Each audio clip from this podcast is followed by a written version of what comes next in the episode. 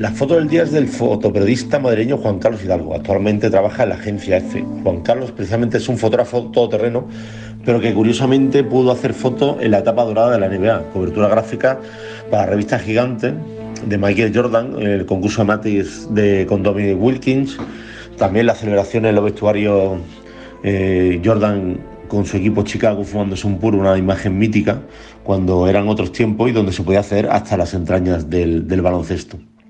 La imagen que saca ayer Juan Carlos es todo lo contrario.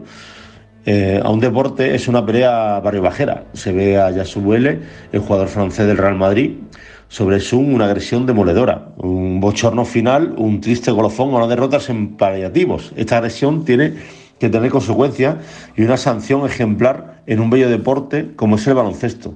Yabusele nunca en mi equipo. Qué bochorno, qué bochorno.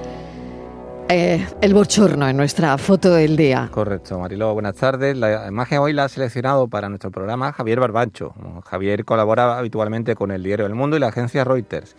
También ha trabajado para el País Andalucía con base en Sevilla, entre otros medios. Y sí, en efecto, el baloncesto no está acostumbrado a estas cosas. era un ejemplo en el deporte y está dejando de serlo. Fotoperiodistas que buscan la imagen del día, la triste imagen del día.